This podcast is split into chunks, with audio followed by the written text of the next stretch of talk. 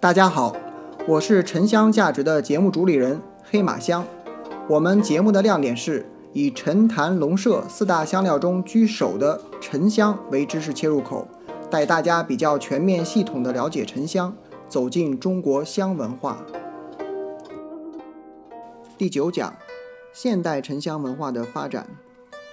中国的香文化在传入日本后，在日本备受欢迎，而且发扬光大。逐渐发展成为具有完整精神理念和规划体系的日本香道文化。后来，日本香道首先影响到台湾地区，再后来又从台湾慢慢影响到大陆地区。目前，在国内有些品香仪式中，或多或少能看到香道的影子。从鸦片战争到二十世纪中叶，国内沉香需求急剧下降，大量的沉香资源在二十世纪中后期。被日本和我国台湾商人以囤买形式采购。国人虽一直保留着沉香入药的习惯，但使用的多为品级较低的香料，将沉香用于在文化上的香席活动逐渐消失。原本用于品香论道、书兄明志的中国香席，被以精致礼仪为表现形式的日本香道所替代。中国传统沉香文化体系也较多受到日本的影响。与沉香有关的诸如等级划分、命名、产地等知识亦如此。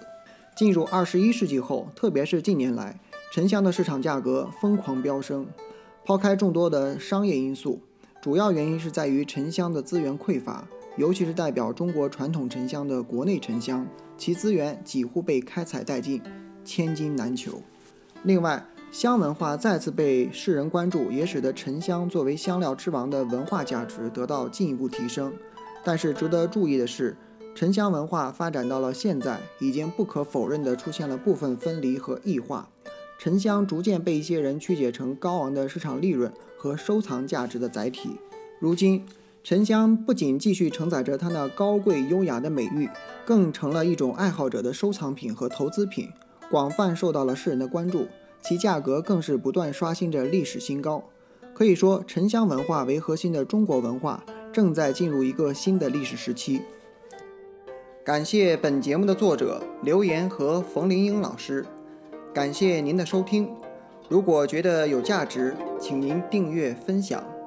有对沉香感兴趣的朋友，也可以加我的微信“黑马香”的全拼，或搜索公众号、视频号“棉香”，睡眠的眠。沉香的香，祝您睡得香，更健康。